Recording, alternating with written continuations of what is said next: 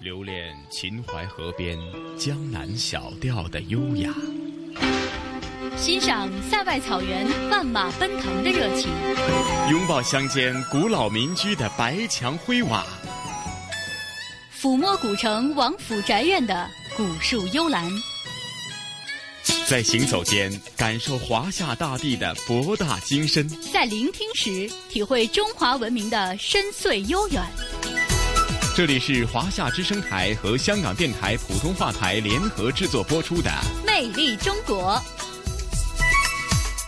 好了，收音机旁以及国际互联网上的所有的海内外的听众朋友们，大家好！欢迎大家又准时收听由中央人民广播电台、华夏之声、香港之声和香港电台普通话台联合为大家制作的一本听得到的文化旅游综合杂志式节目《魅力中国》。我是普通话台的晨曦。晨曦好，听众朋友大家好，我是中央人民广播电台华夏之声和香港之声的节目主持人胡杨。嗯，胡杨啊，那今天咱们魅力中国继续是文化之旅哈，感受的是博大精深的五千多年的中华文化，而且是在佛教文化方面令大家眼界大开的。咱们继续往这个法门寺出发，是吗？嗯，没错，在上一期的节目当中呢，我们为大家介绍的是法门寺的这个木塔，还有涉及到的一些基本的这个建筑哈，还有呢，在法门寺当中独特的这个非常宁静致远的佛教的氛围。那在今天的节目当中呢，我们要带大家着重去看一看呢，是大家非常感兴趣的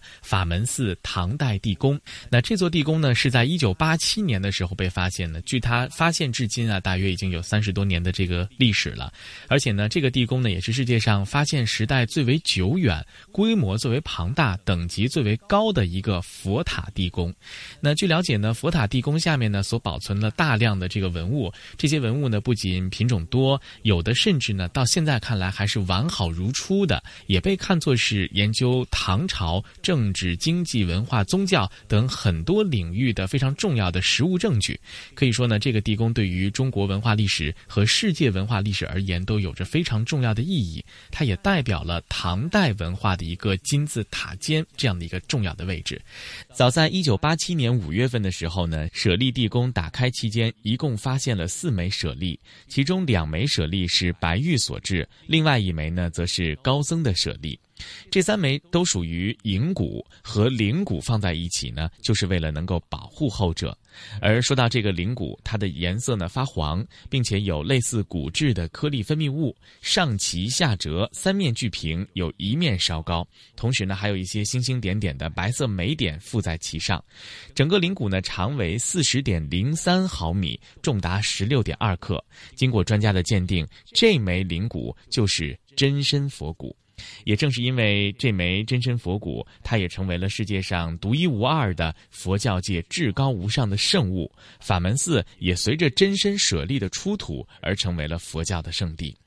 除此之外，法门寺地宫当中珍藏有大量的奇珍异宝，其中金银器就多达一百二十多件组，具有很高的考古价值。据了解呢，这些金银器呢，大多都是皇帝为了迎送佛骨的活动而专门制作的礼器，做工都十分的考究。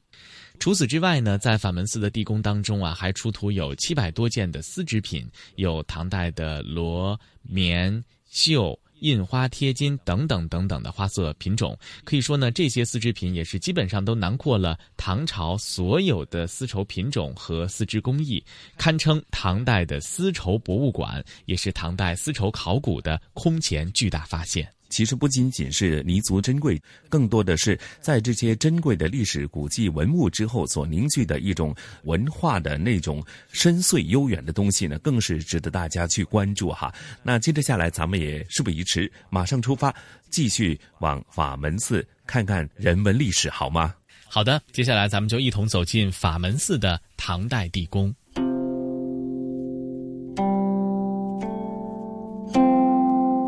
法门寺又名真身宝塔，距今大约有一千七百多年的历史，素有关中塔庙始祖之称。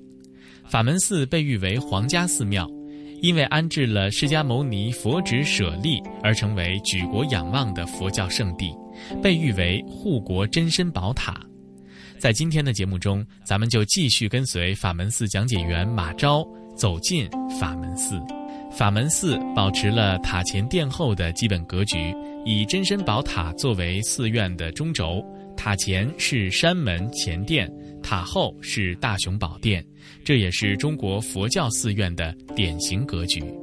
对，进入寺院中，您看到正前方的这一座殿是咱们法门寺院中现存最古的地上建筑，叫前殿，建造于咱们的民国二十八年（一九三九年）的时候，已经建筑快有八十年历史了。这座前殿中央供奉的是我们的释迦牟尼佛，两侧供奉的是文殊菩萨与普贤菩萨，大殿两侧还供奉有十八罗汉的造像。当年呢，古印度阿育王把佛舍利传到咱们这一块，传到之后，人们首先是在此处建一座塔来供养舍利，之后因塔而建的寺，所以法门寺呢叫因舍利而建塔，因塔而建寺。建造时间大约在东汉的桓灵帝年间，公元百六十多年，到现在是有一千八百多年历史了。它呢被称作叫关中塔庙始祖，最早的名称呢叫做阿育王寺，后来在隋朝改叫城市道场，到了唐朝的时候，高祖李渊亲自下诏，定名叫法门寺。法门的意思就是修行者必武之门，从唐代用到咱们现在了。现在咱们的寺叫法门寺，您可以看到正前方的这一座宝塔，我们也把它称作叫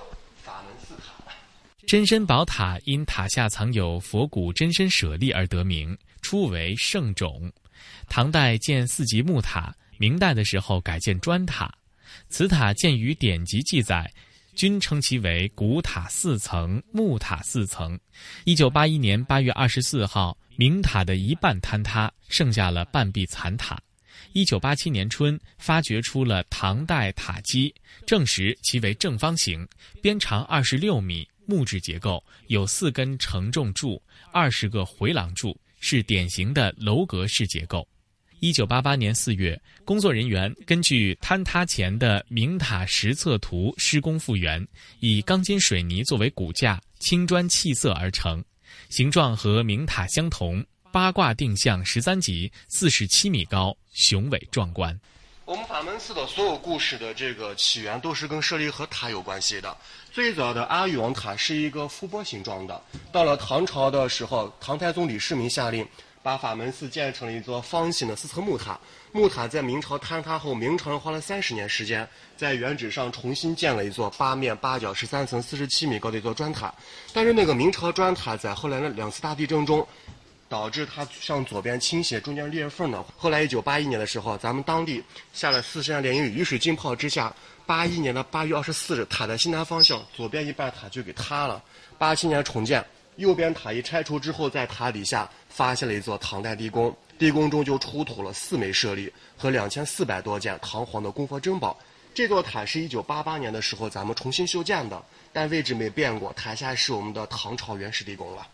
但是刚才给您讲到说，阿育王传到法门寺的舍利只有一枚，然而八七年的塔底下却发现了四枚舍利，四枚舍利中有三枚它不是佛舍利，而是唐朝皇帝派设地宫中会被盗做的三个仿品，几个障眼法的。赵朴初先生曾经说过，三个仿品不能称他们叫假舍利，他们像佛的影子一样保护着佛舍，把三个仿品定名叫做银骨舍利，也是佛家圣物。韩金科是法门寺博物馆的原馆长。一九八七年四月，他带领着队员在一铲一铲地清理废墟时，突然发现，在古塔的地下竟然埋藏着一块巨大的石板。队员们立刻七手八脚地将石板清理干净。这个时候，大家才发现这块石板竟然是用白玉制成的，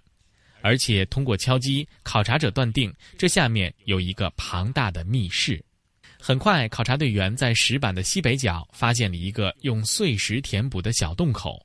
而当大家扒开石块向内查看的时候，一道道金光简直耀得人无法睁开双眼。考古专家断定，这次的发现不仅仅是装满宝藏的密室这么简单，而是发现了传说中的法门寺地宫。韩伟是一九八七年法门寺考察队的考古学者。根据密室的深度，他分析出了地宫入口的确切位置。经过勘察，考察队最终找到了这个埋藏千年的地宫入口。第一层的门洞下面有一个一米多高的台阶，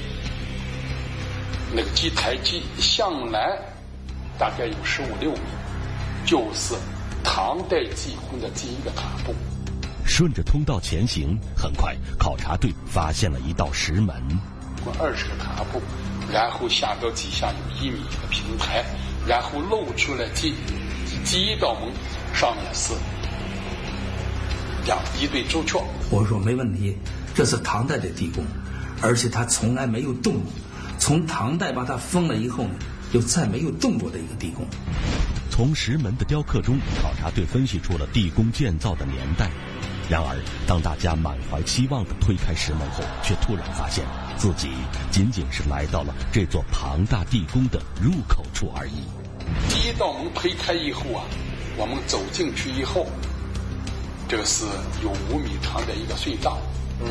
这个隧道的到到这前面还有一道门，这一道门有两个石碑。第二道门则是地宫的正门。门上悬挂着一把锈迹斑斑的铁锁，门口竖立着两块硕大的写满文字的石碑，而里面则是一个金色的世界。五光十色，我们看到一个金色的图案世界，因为一包袱一包袱，包袱上面都有图案，都有绣花的，都有织花的，都是金丝线。这个金丝线的细度，后来我们。科学家一测以后，是我们头四头发丝的三分之一。唐代是用手工捻断，它中间还有胎线，是螺旋状的，这不可思议。第二间密室内的物品已经价值连城，然而当人们把密室内的丝绸包袱整理完毕后，却突然发现，在这间密室的后面还有第三道门。而且，单凭门上的雕刻，考察队员们就认定，在这后面一定隐藏着更加叹为观止的奇珍异宝。有两个金黄狮子，还有一个阿育王塔。这个时候啊，我们心花怒放，希望这个门市越多越好，技工越长越好。果不其然，第三间密室内的景象只能用一个词来形容：无与伦比。第三道门打开以后啊，我们进去以后啊，中间有一个庞然大物，这个中间的文物啊，这个珍宝是一摞一摞的，一个和一个都不一样。我这些珍宝就是在这个里面重重无尽，有些摞起来，有些呢搭不上，一摞一摞。就这个密色瓷十三件，全世界就这十三件标准器，哪一件出来以后都不得了。看，不仅如此，在第三间密室中还有一道石门连接着第四间密室，在这里面，考察队断定这里收藏的都是唐朝熹宗时代的皇家物品，这都是国宝级的东西，国宝级那是谁也没见过，谁见过皇宫的茶具的标准器呀？就在这个济公后世宫的经营茶具，世界最高等级、最古老、最高等级的茶具。第二间密室内堆满了金丝丝绸，第三间密室内金银遍布，珍贵文物无穷无尽。第四间密室内则保存着唐代皇室的精致茶具，这每一样物品单拿出来可都是价值连城啊！更何况。是这堆积如山的整整一个地宫呢？看着眼前的这一切，考察队员们越来越希望这密室再多一点，这地宫再大一些。我们是惊喜万状，希望是一个取之不尽、用之不竭的一个地宫。这个门永远开下去，一道一道又一道，一道一道又一道。数据显示，法门寺地宫一共出土的唐代文物有两千四百九十九件，其中皇室内宫的金银器一百二十一件，珠宝玉石四百件，秘彩瓷十三件。尤其是整套的皇室茶具的发现，堪称中国考古历史上的之最。法门寺地宫的考古发现以其出土文物之多、保存之完整，令世界震惊。地宫所保存的大量文物不仅等级高、品种多，有的甚至完好如初。这些都是研究唐代政治、经济、文化和宗教等多种学科的实物证据，对于中国文化史和世界文化史都具有十分重要的意义。法门寺地宫的文物也代表了唐代文化的金字塔尖。发掘已经告一段落，然而考察队却坚定地认为，最大的宝藏仍未发现。难道说这世上真的有如此珍贵的瑰宝，可以堪比数量庞大的罕见文物？如果真的有，那么这个秘宝又会是什么呢？专家们一致认为，这件秘宝的名字就是舍利子。在法门寺讲解员马昭看来，法门寺正是因为供奉了释迦牟尼佛的真身指骨舍利，才驰名中外。这个“舍利”两个字的话，也是梵文的音译，汉语意思就是尸骨和遗骨的意思，指的就是我们的佛祖涅槃高层圆寂之后，遗体火化之后的残留物。一般会形成三种舍利，一种是黑色的发舍利，一种是白色的骨舍利，一种是赤色的肉舍利。这三种又统称叫做生生舍利，实际上是佛的遗体或是遗骨。另一种的话叫做法身舍利，是佛的一些遗物。咱们法门寺中供奉的就是佛祖生生舍利中白颜色的骨舍利，释迦牟尼佛的指骨舍利了。这个当年释迦牟尼佛祖涅槃之后的舍利比较多，包含了一枚头顶骨、两块肩胛骨、四颗牙齿、一枚指骨。还有八万四千颗圆珠形状的舍利子，在佛陀入灭了一百一十九年之后，古印度阿勇为了弘扬佛法，他就将佛舍利和佛经分到了世界各国来供养，总共分了八万四千处。咱们中国得了十九处，法门寺呢即为十九分之一。但是佛的舍利流传后世的只有一枚指骨，所以说法门寺供奉的这一枚便被称为是世界上唯一的一枚释迦牟尼佛的真身指骨舍利了。呃，是专家推断可能是佛的手指骨。中指的第二个指关节，专家也可能推断说这是一枚指形骨舍利，形状像指骨，并非手指骨，所以把它统称为指骨舍利。经过对石碑文字的勘察，考察队的激动之情简直是难以言喻。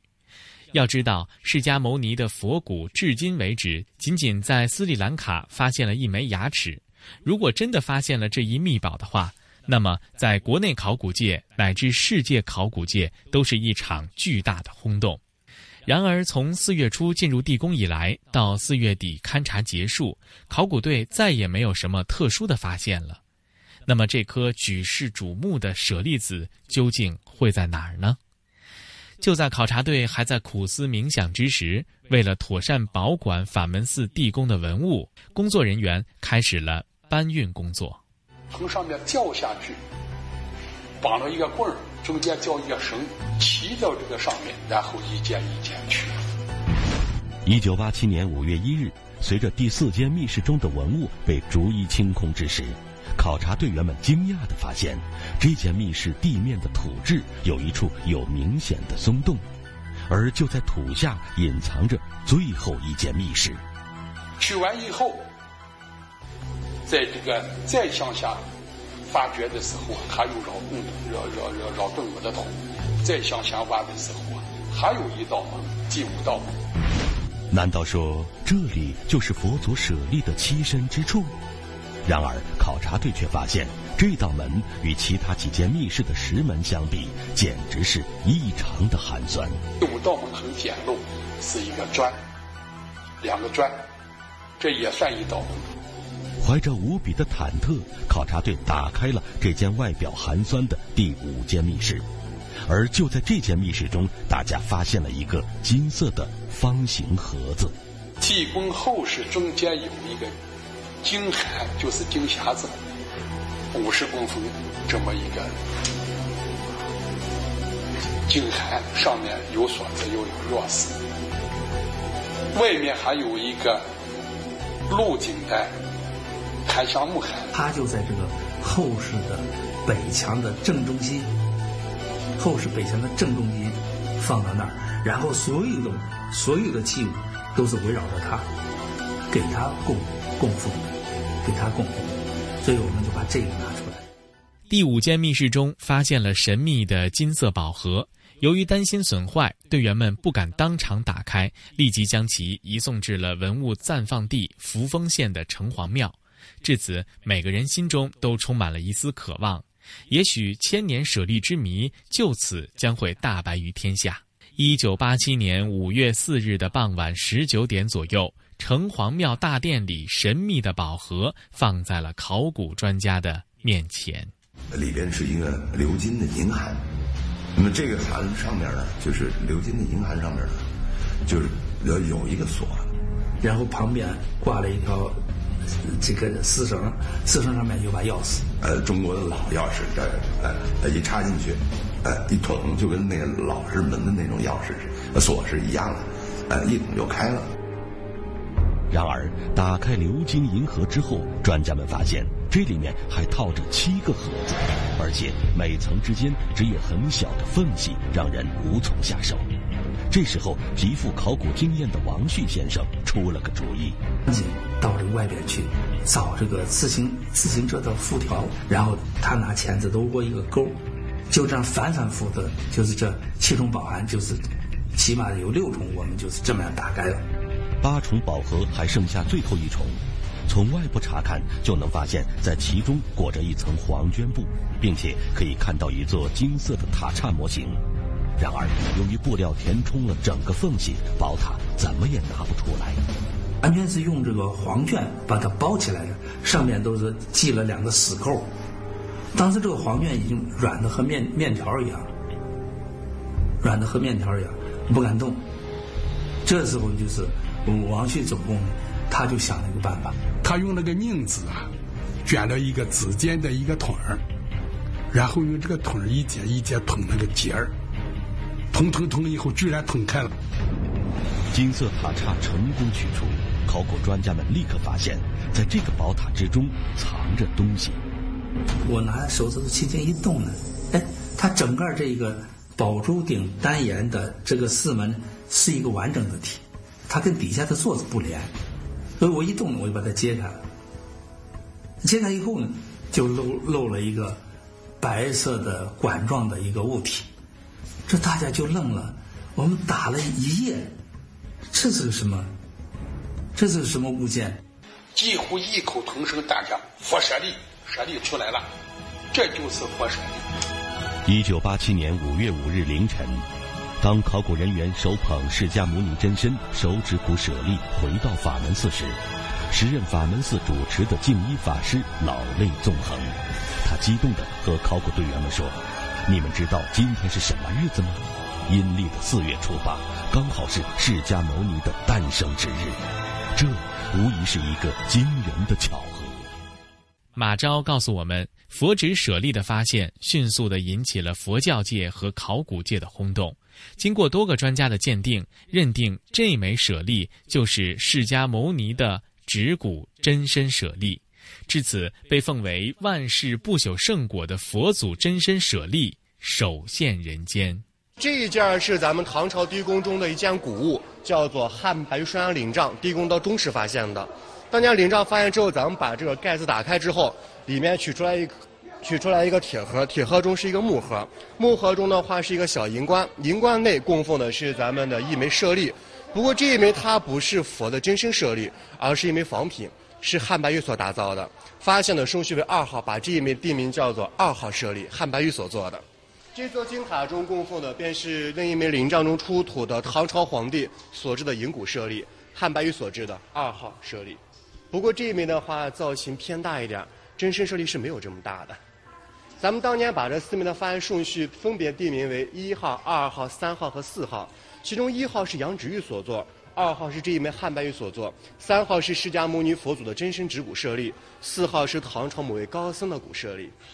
之后我们到中央这一处，中央供奉的这一枚是咱们第一枚发现的，是一号舍利，是杨直玉所做，也是一枚银骨舍利。不过这一枚的发现的地方比较特殊。它在地宫里面是摆在真人舍利的上方的，是最距离最近的，造型最像的，而且发现时间很特殊，发现时间是一九八七年的五月五号，阴历四月初八这一天，是佛祖生日当天发现的一号舍利，它是跟佛祖最有缘的一枚舍利了，也是呀，也是银骨。对这一枚您看到的是四号舍利，唐朝高僧的骨舍利。不过刚才所讲述的，咱们释迦牟尼佛的是佛的指骨，您发现这一枚它比较粗比较大，它不是高僧的指骨。它是高僧的某一块骨舍利磨制成这样的，一枚真正的骨舍利是哪一段不知道，是谁的是更不知道的，只能大概推测是唐朝某位高僧的舍利了。因为舍利在佛中只有佛祖高僧有，普通是没有舍利的，陈到现在是解释不了的。专家，这个佛中讲到的舍利是佛祖和高僧智慧形成的，智慧的结晶便是舍利了。舍利分了佛的和高僧的，咱们一般法门寺供奉的是佛的舍利。这一枚是高僧的僧舍利，像咱们在西安的大雁塔中就还供奉了咱们唐朝高僧玄奘法师的头顶骨舍利。西安市的户县草堂寺中供奉的是咱们东晋的高僧鸠摩罗什的舍利了，都是僧舍利。法门寺供的主要是佛舍利，佛教创神的舍利了。法门寺地宫中珍藏的金银器多达一百二十多组件，具有很高的考古价值。这些金银器多是为皇帝迎送佛骨的活动而专门制作的礼器，做工十分考究。地宫文物总计达到了两千多件，包括丝织品、金银器、玻璃器、秘色瓷器、漆工器、铜铁器、香料以及珍珠玳瑁，还有两万七千多枚唐代的货币，可谓穷天上之庄严，及人间之幻丽。这一件灵杖您看到跟刚才那一件是造型非常相像的，一九九八年的一件复制品。然后您发现两个颜色是不一样的，刚才那一件有色彩，是唐朝给汉白之上染的颜色，这一件没有颜色，因为这种工艺到后人是已经做不出来的了。后世人给汉白玉染不了色，只能做一个白色的。唐代那一件您刚才看到颜色是很鲜艳的，所以说单看这一点，咱们后人的有些工艺是不如古代人的。马昭告诉我们，无论是质量还是数量，在当时来说，法门寺都是其他寺庙不可企及的。最重要的是，文物个体之间、族与族之间仍然有着深刻的内在联系。而就反映宫廷文化和佛教文化的全貌而言，法门寺唐代地宫的文物不仅前无先例，而且后无来者，即使唐陵的发掘也无法替代。法门寺的文物代表了唐朝文化的金字塔尖。对，您看到这一处的话是咱们唐朝地宫的出入口。唐朝地宫从这下来台阶十九个到脚底下，现在您看到台阶它只有九个，把半给做了。当年台阶刚一打开，上方铺洒了两枚，铺洒了两万七千多枚钱币，咱们把这个称作叫金钱铺道，规格是非常高的。现在您看到上方只有几十枚做一个展示的了。重点，您看这尊菩萨像是地宫出土的，这一件是放大版的，原件并没有展示。咱们见过很多菩萨像，都是以站着坐着为主的。这尊菩萨像很特殊，原因是您看莲花之上菩萨右腿跪，左腿弯曲，跪菩萨造像。咱们中国第一次在法门寺发现一宗菩萨下跪的姿态，就是这一件了。原件只有三分之一小，银座鎏金的，变挂了珍珠璎珞来来做装装饰的，现在是没有展示的。对，您看到这是咱们地宫的第一道门，门之上是两只朱雀鸟。咱们知道中国有四方神兽，叫南朱雀、北玄武、东青龙、西白虎。朱雀是表南方的，整个地宫坐北朝南。第一道门之后是一段隧道，两块石碑。右手边这一块碑呢叫智龙碑，是一个记事本，记载法门寺怎么来的，唐代皇帝怎么迎设立的。然后左边的这一块碑是一块物账碑，是一个账本，记载地宫中有哪个皇帝供了什么物件，物件叫什么，多少件都有记载的。一九八七年地宫发现之后，专家是拿这个石碑对照文物的，结果发现地宫的文物和碑的记载是完全吻合的，一件都没有差，因此判断这个地宫从唐代末年将地宫封闭后到八七年发现中间一千一百一十三年中地宫未被动过，文物全部都在。我等总件数出土了两千四百九十九件文物。那第二道门之后是咱们地宫的前室，前室里面放的是四号唐朝高僧的舍利。第三道门之后是咱们地宫的中室，中室中放的是二号汉白玉的银骨舍利。第四道门之后是咱们地宫的最后室，后室的底部供奉的是一号羊脂玉的银骨舍利。一号底下的小密舍利里面供奉的是咱们释迦牟尼佛的真身舍利，三号舍利了。地宫门道高度只有八十公分。地宫往后的话是越高的，地宫的最后方的高度呢是两米能直接站起来，所以预示着唐代人他们来进地宫的话，得先从台阶下至门口，从门口得或跪或趴来进地宫的。原因就是说，地宫建在塔的正底下，地宫不能太大，太大上方塔就不稳了。地宫并不大，地宫的总面积呢总共是三十一点四八平方米，但这个地宫已经是目前世界上发现的规模最大、等级最高的佛塔地宫了。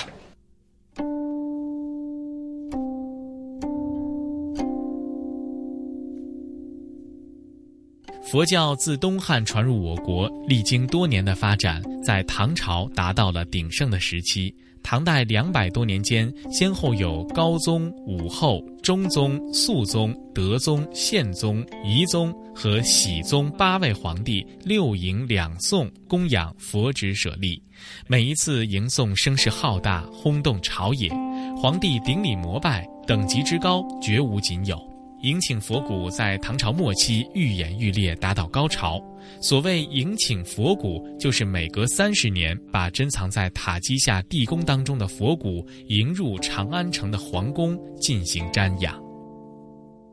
咱们讲众所周知，这个佛教说是东汉时候真正传入咱们中国，南北朝的时候经历过梁武一宗的毁佛，所以发展比较缓慢。到隋朝之后，隋炀帝杨坚开始弘扬佛法，佛教开始兴盛。直到大唐的皇帝们崇扬佛教，佛教在唐朝达到顶峰时期。法门寺这个时候也一样，是当时的唐太宗李世民命这个当时的羌太守踏呃羌太守当张德亮，当时首开地宫，首开首开地宫来供奉舍利。后来形成定制说，这个地宫在唐朝叫三十年开一次，祈求一个岁古忍兵戈息。然后在唐朝的时候，有八位皇帝来法门寺经过设立，法门寺在唐朝达到顶峰时期。当时的法门寺院建设非常的宏伟，历史上把它称作叫龟林宫二十四宫院，占地面积大约现在是有三千多亩的。古人形容唐代法门寺呢，叫穷天上之状元，几人间之幻丽，非常漂亮。而且说当时的寺院师傅他们得骑马去关山门，所以说明当时法门寺非常的宏大，堪比皇宫。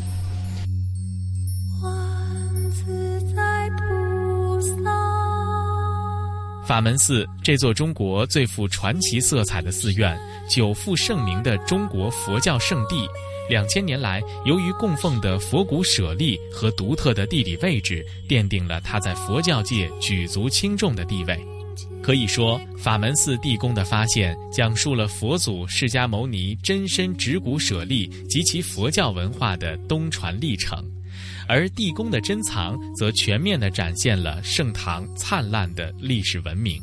被誉为中国历史上三大盛世之一的唐朝，其方方面面的辉煌成就，一直被视为华夏文明的顶峰，并引以为傲。作为盛世唐朝崇佛拜佛的重要平台，法门寺同样具备了唐朝文化雍容大度、昂扬开放的精神面貌。它不仅是一座佛寺。更象征着华夏文明所绽放出来的璀璨光芒。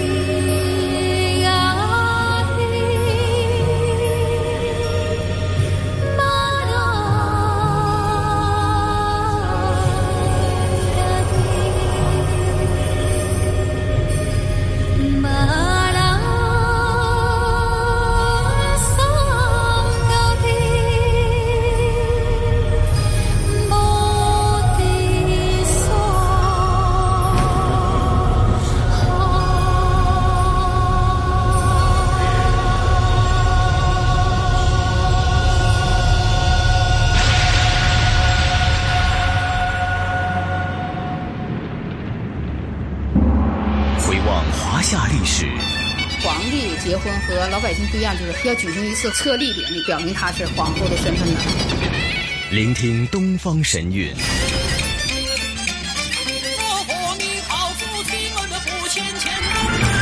探寻本土文化。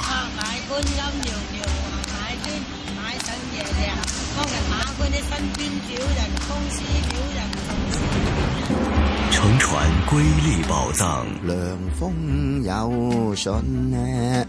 秋月无边。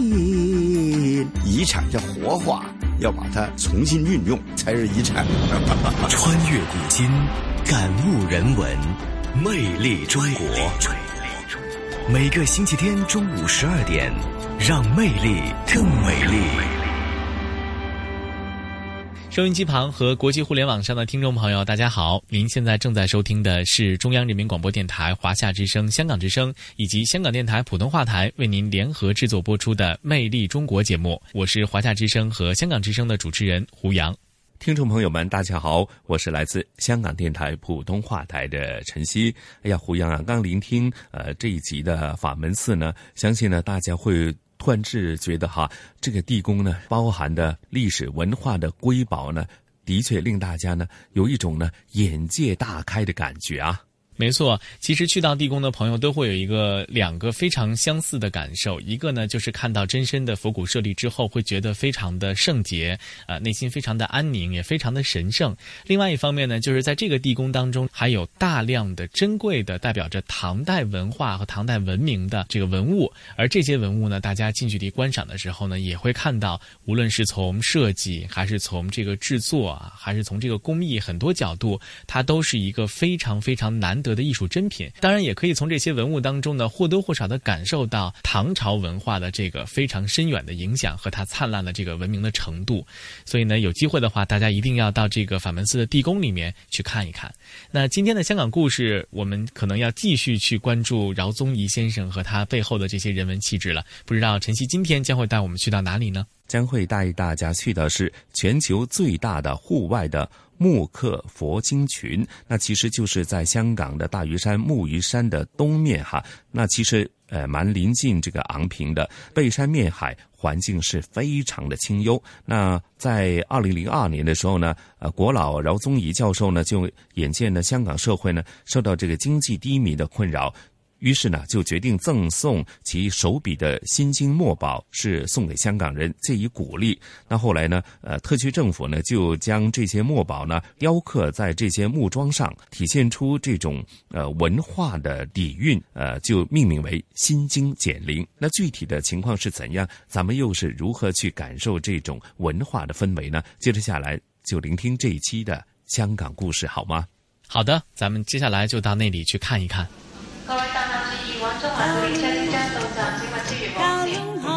传统现代相映成辉，中西文化共冶一炉，东方之珠，动感之都，香港故事。故事，欢迎来到香港故事节目时间。节目当中，雨波非常高兴，请来香港中国旅游杂志副总编辑陈一年。一哥，你好，你好，大家好。敬仰饶宗颐，饶公心血之作哈。那么之前也介绍过了，在九龙的饶宗颐文化馆，在港岛香港大学的饶宗颐学术馆。至于在香港的大屿山，之前我们介绍香港郊野公园的时候，也特别提到了哈，昂坪高原有心经简林，这个是饶宗颐教授留给香港书法艺术的宝贵遗产。饶公他是对佛学研究非常深的人。啊，他的很多的著作，呃，还有他的书法和画作，都跟佛经有关，跟佛有关啊。他希望给香港人留下一些啊这样的，就能够洗涤心灵的的的的的东西啊。呃，在二零零二年那个时候，呃，因为当时的香港啊经济低迷啊，在呃市民都处在一种很困惑的。啊，这个啊心境中啊，他感觉需要激励香港人啊，所以他就有这个想法，那个写了啊，就是用他的特独特的书法写了一套心经啊，二百六十多字啊，呃，就呃献给香港啊，而香港政府呢。就觉得应该把它变成一个大型的展览场啊，就让大家都能够看到。嗯，所以呢，就选定了一个地方啊，这个地方非常的合适，就是在这里。现在我们所看到的新定简林这个地方，嗯，呃，大佛之下，嗯啊，呃，两峰之间，嗯，不远处啊就是宝莲寺啊，呃，这样呢，这三处啊，就是宝莲寺，呃。呃，天坛大佛再加心经简林，就形成了一个三角啊，是一个，嗯，真是一种佛教圣地的感觉，嗯。啊，啊，所以呢，啊，选中了以后就动工了，结果在二零零五年五月就正式建成开幕啊，呃，从此以后呢，呃，这里就变成啊一个啊非常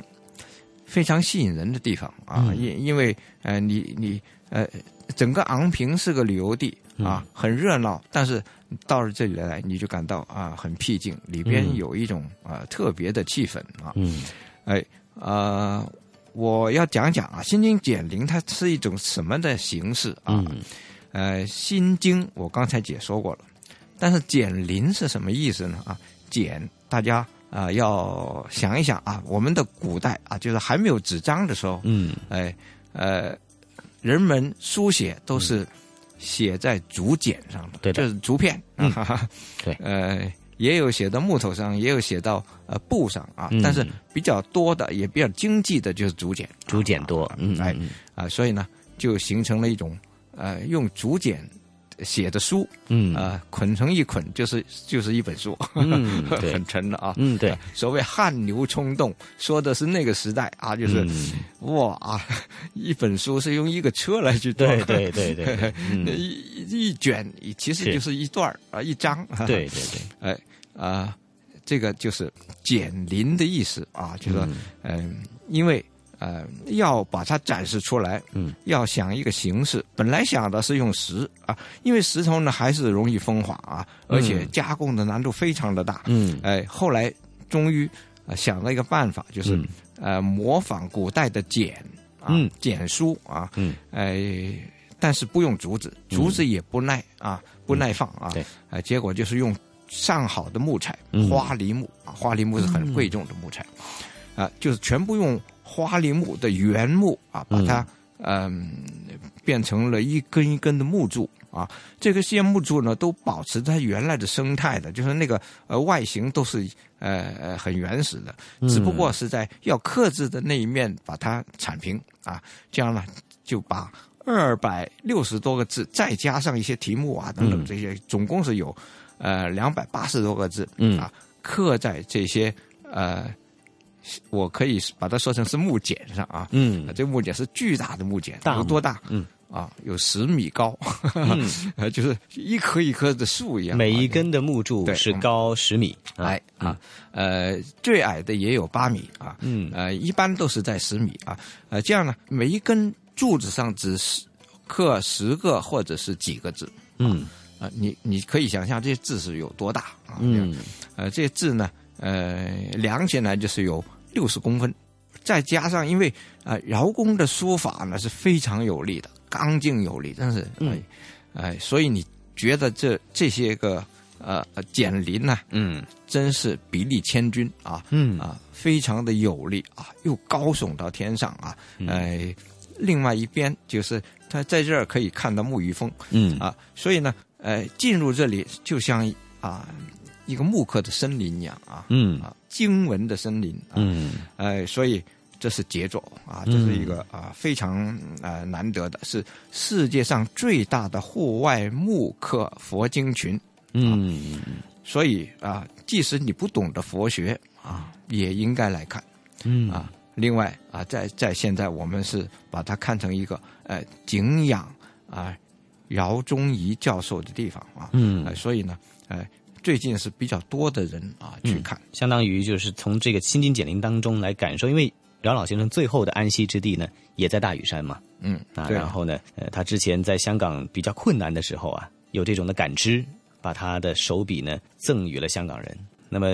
其实在这里，他每一根的木桩都是精心安排的哈。还有一个最高点的木桩，它没有刻任何的字在上面，它是一个象征，象征《心经》当中有一种空的这种感觉。几十个木桩呢，其实是排列成，就在山坡上啊，就是也从从低到高这样排、排上去，整体的形状呢是变成了一个呃无限远的那个符号啊，嗯。就这样八字八字横放、啊，嗯嗯。这是无限，对，无限符号。无限啊，嗯嗯，这个本身呢就是呃呃有一种象征意义，嗯嗯嗯。啊，就是三十八根的花梨木柱啊，啊那么竖立在向东的这个山坡上面，它的排列是一个呃，依照天然山势排列成为无限符号，以代表生生不息的一个感觉。对，嗯啊，那么所以呢，大家可以来到这里哈、那么最后去感受一下、敬仰一下饶宗颐教授留给香港的宝贵的书法艺术遗产，也可以在这个地方去感受《心经》，感受《心经减灵》给大家带来的心灵洗涤。这期香港故事，谢谢一哥一起来敬仰了饶宗颐教授国学著作。